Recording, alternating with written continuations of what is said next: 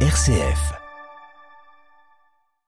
Vos programmes se poursuivent sur RCF Anjou avec la carte blanche de Raphaël Delacroix. Bonjour Raphaël. Bonjour David. La très grosse maison d'édition DC Comics nous annonce que sans sa prochaine BD, le fils de Superman, qui prend la relève de son père, sera bisexuel. Le monde des super-héros s'adapte à notre monde aujourd'hui. Euh, oui David, hein, pour s'adapter, il s'adapte. Avant, Superman s'attaquait à des méchants criminels. Maintenant, son combat, c'est euh, le climat et les réfugiés. Autre temps, autre mœurs. Mais plus encore, le fils de Superman en adolescent qui se cherche, nous dit-on, affiche sa bisexualité. On attend le prochain tome avec impatience, celui où il décidera, qui sait, de changer de sexe. Comme ça, on aura fait le tour complet.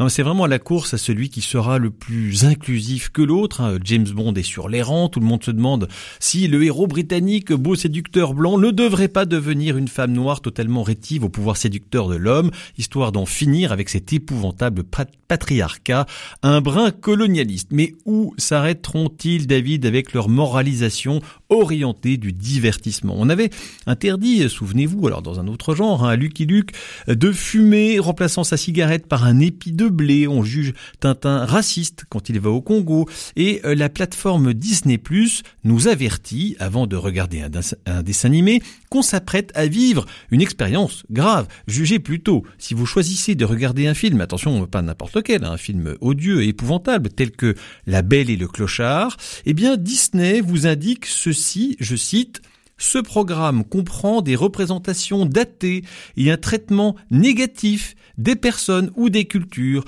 Ces stéréotypes étaient déplacés à l'époque et le sont encore aujourd'hui. Plutôt que de supprimer ce contenu, nous tenons à reconnaître son influence néfaste afin de ne pas répéter les mêmes erreurs, d'engager le dialogue et de bâtir un avenir plus inclusif tous ensemble. Fin de citation. Je précise bien fin de citation parce que les auditeurs peuvent penser que j'invente, mais non, c'est bien la citation de Disney+. Vous voyez, c'est dangereux de montrer la belle et le clochard à ses enfants sans avertissement.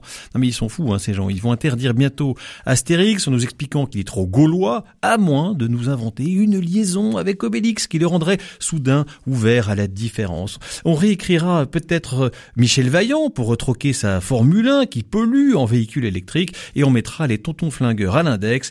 Trop de cigarettes, trop d'alcool trop de machisme, trop de tout.